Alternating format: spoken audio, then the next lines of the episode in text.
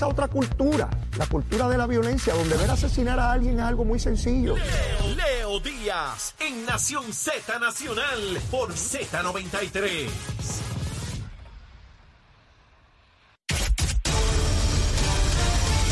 Días Puerto Rico, soy Emanuel Pacheco Rivera informando para Nación Z Nacional en los titulares. La advertencia de la Junta de Supervisión Fiscal de que no habrá fondos adicionales para los municipios, a menos que logren ciertas iniciativas de crecimiento económico y ahorros, exacerbó el ambiente de incertidumbre que existe entre las organizaciones que, que agrupan a los alcaldes que intentan a toda costa justificar la urgencia de allegar dinero que les permitan preservar los servicios que ofrecen. En otras noticias, el secretario del Departamento de Educación, Eliezer Ramos Párez, aseguró que la totalidad del dinero asignado por el gobierno federal mediante el Fondo de Ayuda de Emergencias para Escuelas Primarias y Secundarias será utilizado en el sistema educativo en Puerto Rico para revisar el currículo y pagar asuntos salariales de los maestros y que el fin de la emergencia nacional por la pandemia de COVID-19 no implicará la devolución del monto no utilizado todavía. Por otra parte, el Departamento de Recursos Naturales y Ambientales recibió unas 30 propuestas tras la apertura de un proceso competitivo dirigido a municipios y entidades sin fines de lucro, con miras a desarrollar iniciativas de mitigación de erosión costera, control de inundaciones y manejo de escorrentías. Hasta aquí los titulares, les informó Emanuel Pacheco Rivera. Yo les espero en mi próxima intervención aquí en Nación Z Nacional, que usted sintoniza a través de la emisora nacional de la salsa Z93. Hablándole claro al pueblo. Nación Z Nacional, soy Leo Díaz. Buenos días a todos. Leo Díaz en Nación Z Nacional por la Z. Y comenzamos aquí nuestra segunda media hora en Nación Z Nacional, mis amigos. Estamos a través de Z93, la emisora nacional de la salsa, la aplicación La Música y también nuestra página de Facebook de Nación Z. Bueno, miren, la cadena de noticias Fox, uno de los principales medios noticiosos televisivos de los Estados Unidos, durante el proceso electoral del año 2020, le imputó, haciéndose eco de las expresiones de Donald Trump y líderes republicanos en toda la nación, de que las máquinas de contar votos habían hecho trampa y que se habían programado de esa manera para robarle la elección a Donald Trump. La compañía dueña de las máquinas, la compañía Dominion, se vio afectada porque si yo tengo unas máquinas que yo alquilo o vendo y dicen que esas máquinas se programaron intencionalmente para robarse una elección, yo como empresario me veo afectado porque están diciendo que yo como compañía me presto para el traqueteo.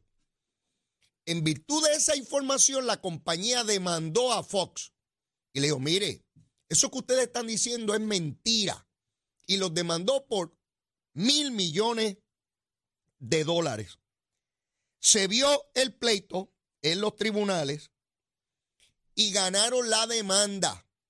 Se le tiene que pagar a la compañía Dominion 787 millones de dólares. Es un proceso civil y cuando usted demanda a alguien, hay un proceso que es para descubrir la evidencia, ¿verdad? Se toman deposiciones y usted bajo juramento tiene que contestar preguntas. Y en ese proceso se descubre cuál es la verdad, ¿verdad? Descubrimiento de pruebas. Y ahí se descubrió, oigan bien que esto es demasiado importante, aquí en Puerto Rico no se ha discutido el asunto como se debería. Intencionalmente Fox y sus periodistas dieron esa información sabiendo que era falsa. Oigan bien, no es que alguien le llevó allí una fuente entero crédito bendito y ellos le creyeron, pero no hubo mala intención, este jamás pensamos dar información. No, es que ellos sabían que la información era falsa. Y a propósito, usted ve a un periodista que se sienta allí y le dice a usted, mira esas máquinas, esto es un fraude tremendo. Esto es parte del desasosiego que llevó a las actividades en Washington el 6 de enero del año 2021. Ustedes recordarán cuando Donald Trump se paró allí y agitó la gente, nos han robado las elecciones. Y yo lo creo porque yo digo, pues si yo veo las noticias que dicen que las están robando y que hay unas máquinas y qué sé yo qué rayo. Hay que tener cuidado con todos los políticos de todos los partidos. Sí, esa es la verdad, de todos los partidos, No es de unos y de otros, no, de todos los partidos. Cuando un político está perdiendo, no todos, por supuesto, pero existe siempre la propensidad, la probabilidad más o menos alta de que un político que está perdiendo sea capaz de cualquier barbaridad para revertir ese resultado o para tratar de decir que ese no fue el resultado y que lo engañaron. Usted no escucha todavía a Manuel Natal diciendo que le robaron la elección de San Juan y él fue hasta los tribunales y no pudo probar nada de eso. O sea, que los tribunales también lo cogieron de tonto el juez. Y no llevó el caso para arriba. Tienen que tener cuidado con todos los políticos y hay que tener cuidado también con los que se paran frente a una pantalla de televisión bajo el manto de periodista o de comentarista o analista, o puede ser leíto, puede ser leíto ahí que comenta porque él y que sabe. El pájaro ese. Y no, no, no.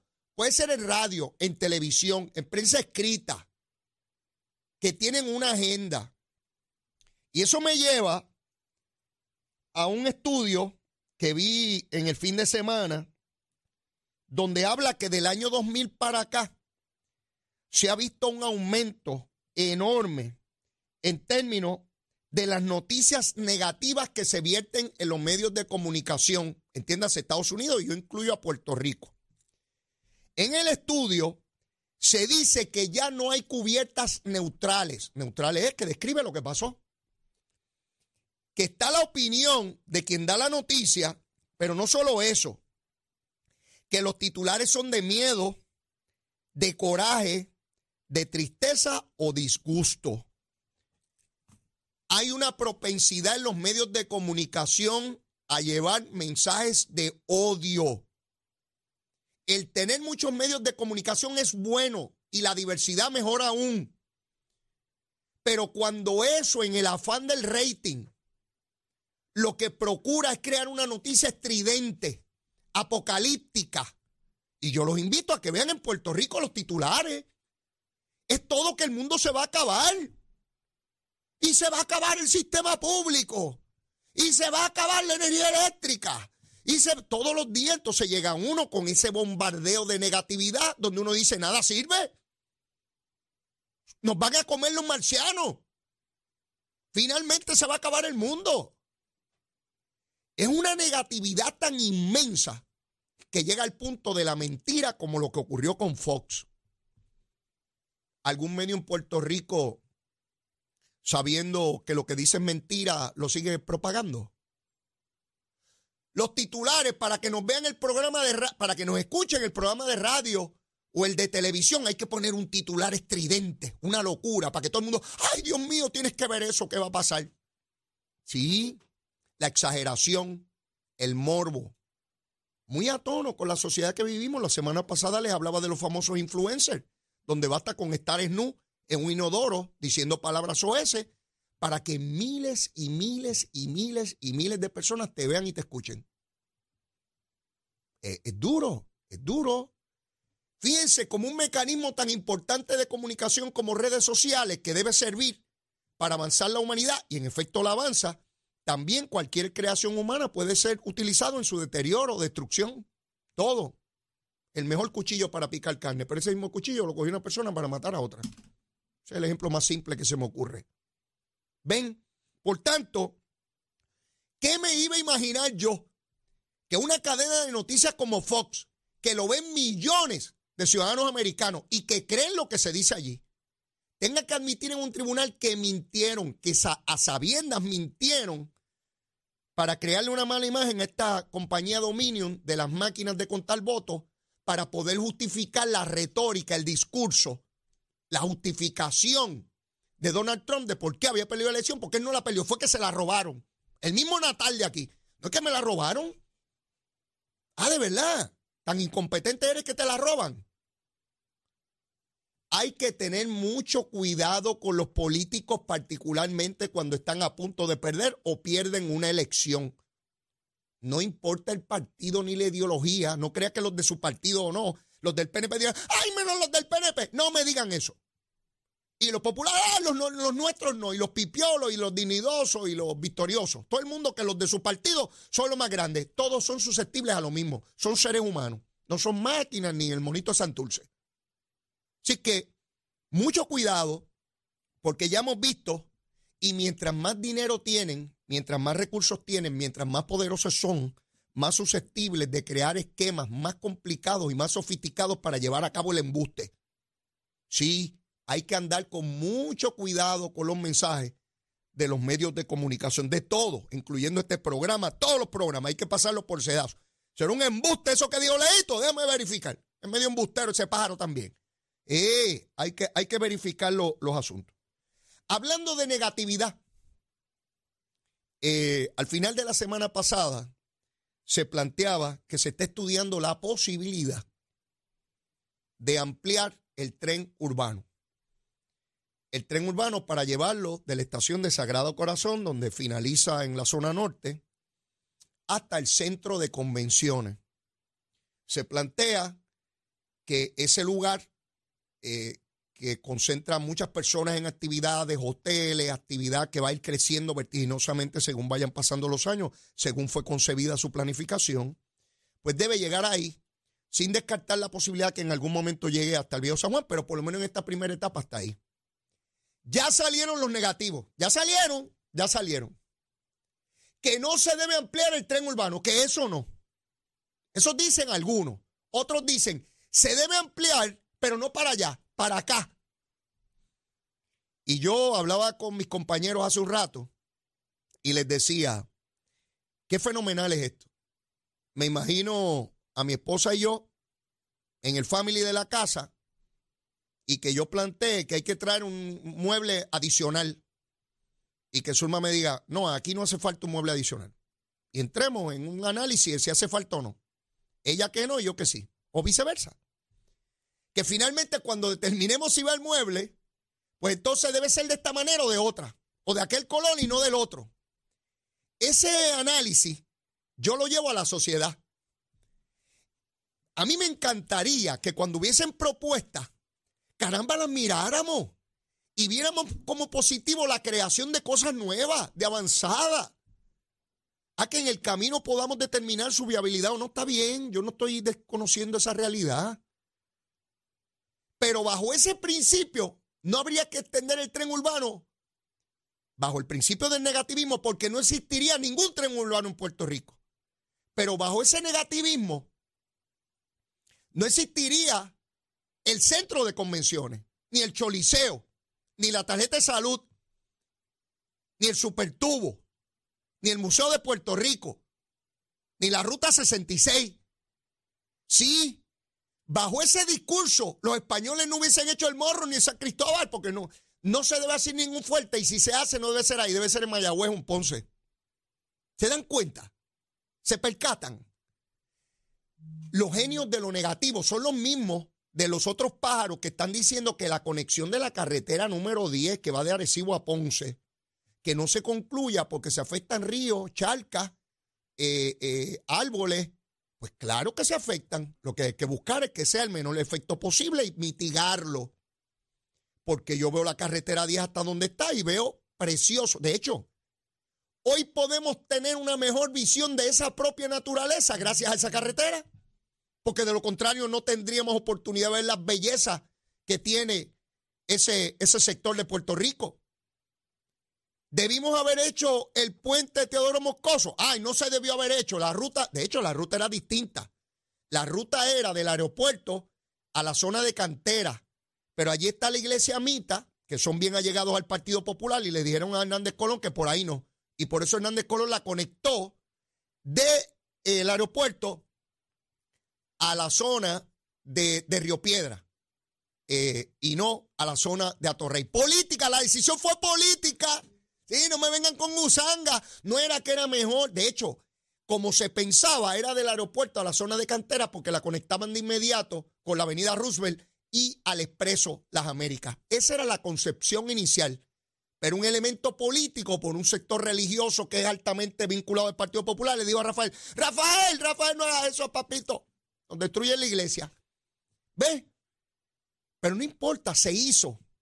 Y hoy tenemos una visión de lo que es un recurso tan importante como esa Laguna San José y lo podemos ver, apreciar. Porque existe el puente, si no usted no lo vería, porque no hay manera de verlo por ningún otro lugar.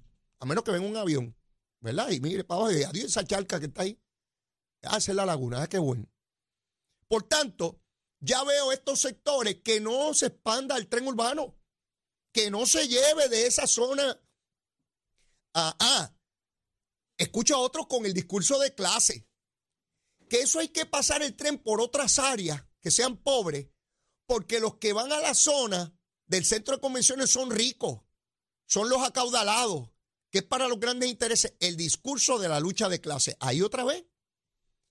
Ese lugar representa un ingreso importantísimo para Puerto Rico. Las convenciones que se realizan allí, los turistas que llegan al lugar, genera recursos económicos para Puerto Rico, recursos que recauda eh, el gobierno y recursos que van a la empresa privada, toda la actividad económica directa e indirecta que está relacionada con eso. Pero rápido vienen con el discurso de la lucha de clase. No podemos hacer nada en Puerto Rico. No se puede hacer nada. Hay que trancarlo todo y, y aquí es el mismo discurso de que no podemos cambiar el estatus porque esto es lo mejor que, que podemos hacer.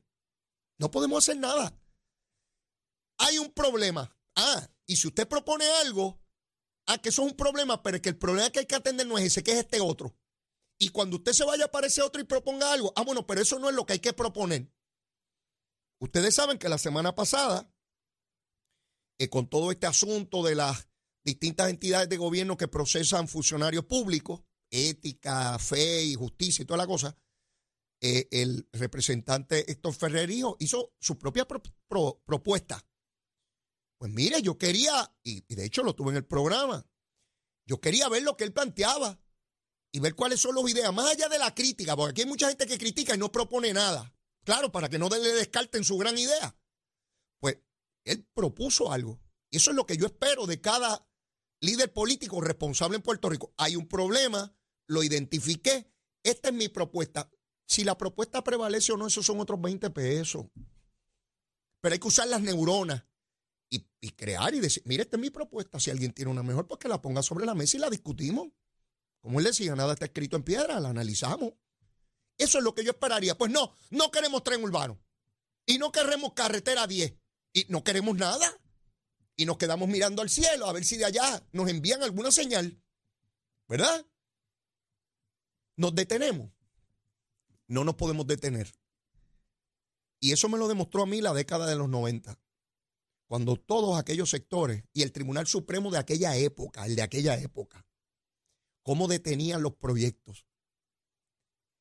Si hubiese prevalecido aquella mentalidad judicial que había en esa época, grandes cosas no se hubiesen construido en Puerto Rico. Grandes cosas no se hubiesen construido. Porque entonces se utilizaba el mecanismo judicial para detener toda la obra de gobierno en Puerto Rico. Y los gobernantes no pueden tener miedo. No pueden tener miedo. Yo he hablado con distintos políticos de más de un partido que me dice, Leo, me arrepiento de no haber hecho tal o cual cosa.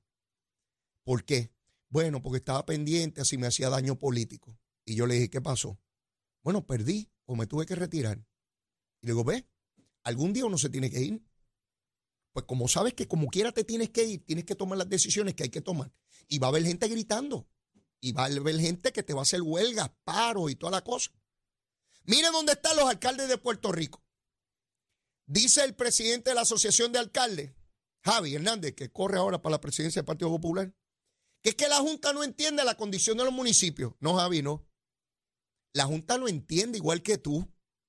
Lo que pasa es que la solución al problema es distinta. Tú crees en dar más dinero y que te permanezcas ahí con la chupeta. Y la Junta dice, si no los obligamos a cambiar, no van a cambiar.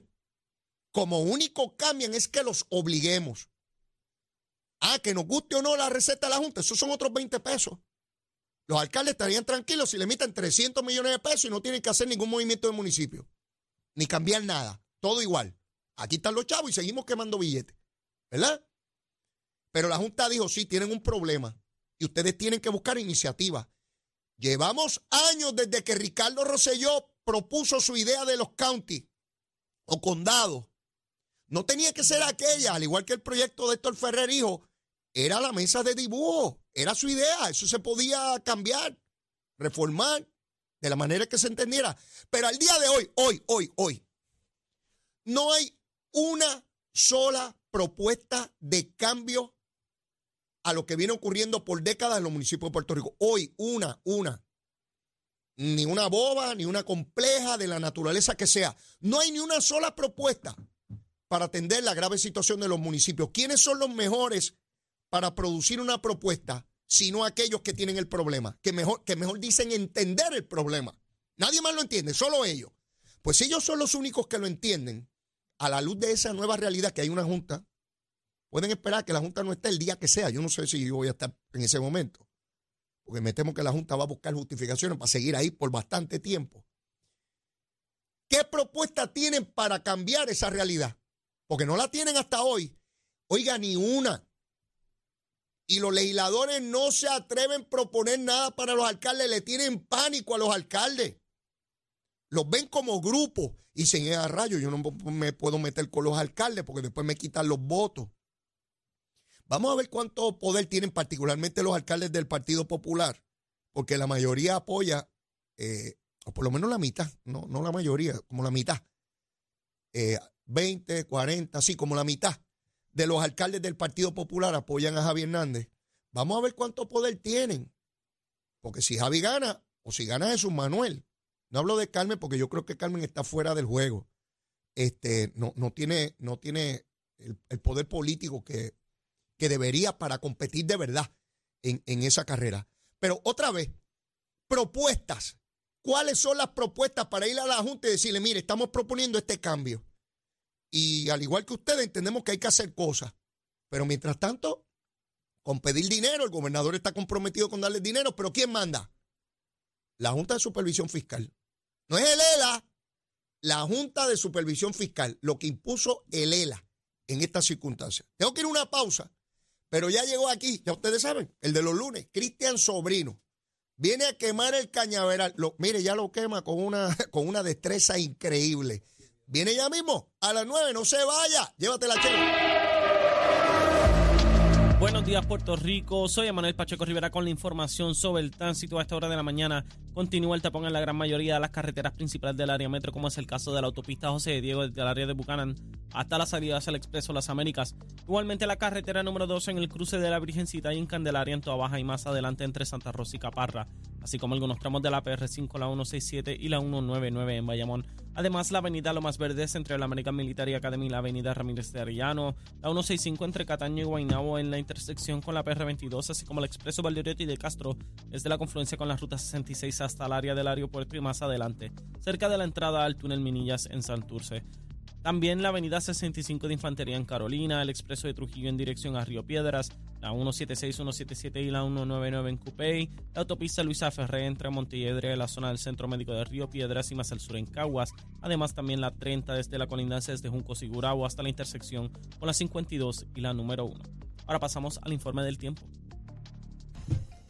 El Servicio Nacional de Meteorología pronostica tiempo generalmente tranquilo para esta mañana por vientos del norte que traen aire seco a la región. Sin embargo, en la tarde se espera continúe la actividad de aguaceros sobre el interior y el sur de la isla. Además, estas lluvias podrían desarrollar inundaciones urbanas repentinas y inundaciones en los riachuelos.